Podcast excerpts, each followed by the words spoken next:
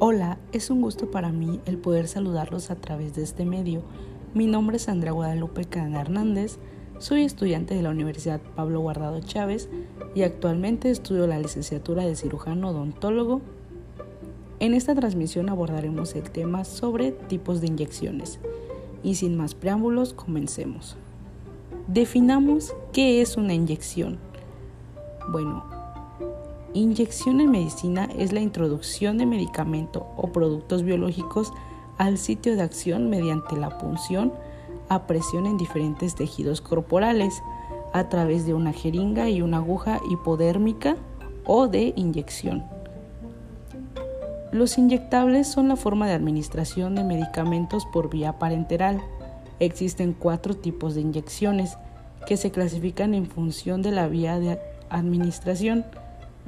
Los medicamentos inyectables se presentan en dos tipos de recipientes, de cristal, que son ampollas, y los viales. Las ampollas son un sistema cerrado, que tienen cuellos largos y presentan una constricción en su base.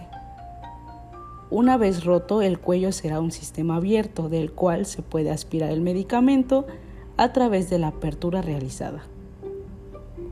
Los viales, a su vez, son un sistema cerrado. Tienen un cuello corto y un tapón de plástico duro forrado por metal. Para extraer el contenido es necesario inyectar un volumen de aire igual al volumen de la sustancia que queremos extraer. También puede ser que el fármaco venga presentado para administrar directamente o para mezclarlo con un disolvente. A continuación les hablaré sobre los cuatro tipos de inyecciones, así como las características específicas de cada uno. Inyecciones intravenosas. Existen los tipos de inyecciones. Están las intravenosas. Las inyecciones endovenosas son muy comunes en los hospitales. La vía intravenosa se emplea para la administración de medicamentos en los siguientes casos. Situación de urgencia, sueroterapia, fármacos diluidos, esta es la vía más rápida ya que la absorción del medicamento es inmediata. En la inyección intravenosa se introduce la aguja a través de la piel en una vena en un ángulo de 20 grados. El líquido entra por lo tanto en el sistema circulatorio. Inyecciones intradérmicas. Es uno de los tipos de inyecciones que se emplean para realizar pruebas diagnósticas, pruebas cutáneas como las de la alergia, y administran anestésicos locales. En las inyecciones intradérmicas se introduce una cantidad de medicamento igual o inferior a 0,3 mililitros.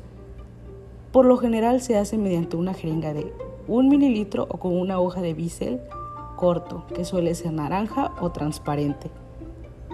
Puede aplicarse en las zonas del hombro, en la zona central de la cara interna del antebrazo o la parte media superior de la espalda. El procedimiento para poner inyecciones intradérmicas es el siguiente.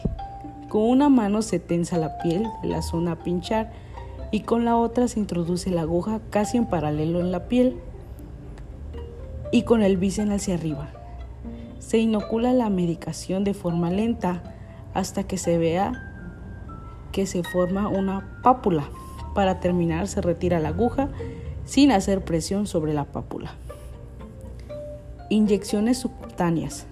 Este tipo de inyecciones se usan para la introducción de medicamento en el tejido subcutáneo. Los medicamentos más utilizados por esta vía son los siguientes. Vacunas, heparinas, insulinas.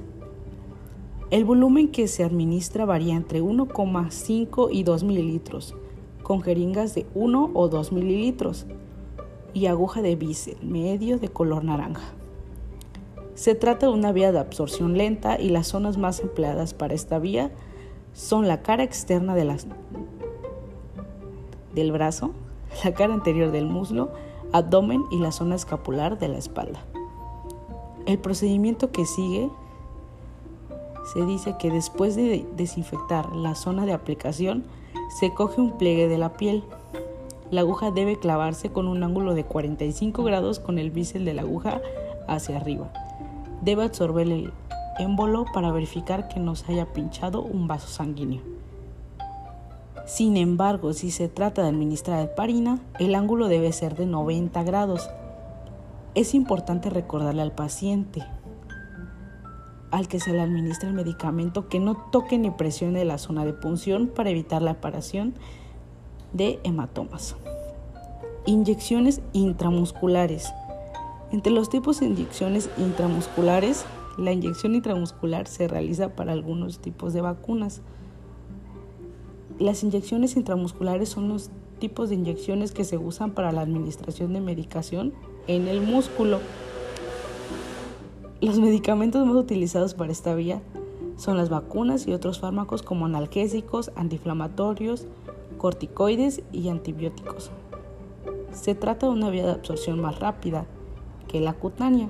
Su efecto aparece alrededor de 15 minutos. El volumen que se inyecta es en el interior a 15 mililitros y la jeringa que se emplea es de 2 o 5 mililitros con una aguja de bisel medio y color verde para los adultos. Las zonas más habituales para la administración son el cuadrante superior externo del glúteo, el deltoides y el vasto lateral de la pierna. El procedimiento. Para la administración de estas inyecciones se introduce la aguja en un ángulo de 90 grados directamente al músculo. Luego se adapta la jeringa cargada y se aspira para comprobar que no se haya pinchado un capilar. A continuación se inocula el medicamento de forma lenta, ya que es una vía dolorosa. Este se debe a que las fibras musculares están muy pegadas. Al inyectar el líquido se despegan provocando dolor. Al acabar se retira a la vez la jeringa y la aguja. Todo depende del medicamento y la situación. La vía de administración de los fármacos por vía parenteral son múltiples, depende de varios factores. A estas alturas ya podrás estar un poco más informado acerca de los procedimientos. La próxima vez que requieras ir al hospital, no te preocupes. Agradezco la atención prestada por todos los oyentes de esta transmisión, esperando que la información recabada y compartida haya sido de su agrado y sobre todo de mayor utilidad, ya sea para aquellas personas que se encuentren en alguna situación donde es requerido conocer al pie de la letra cada uno de los tipos de inyecciones. Estamos hablando del personal de salud o el público interesado en conocer y alimentarse un poco más de estos nuevos conocimientos.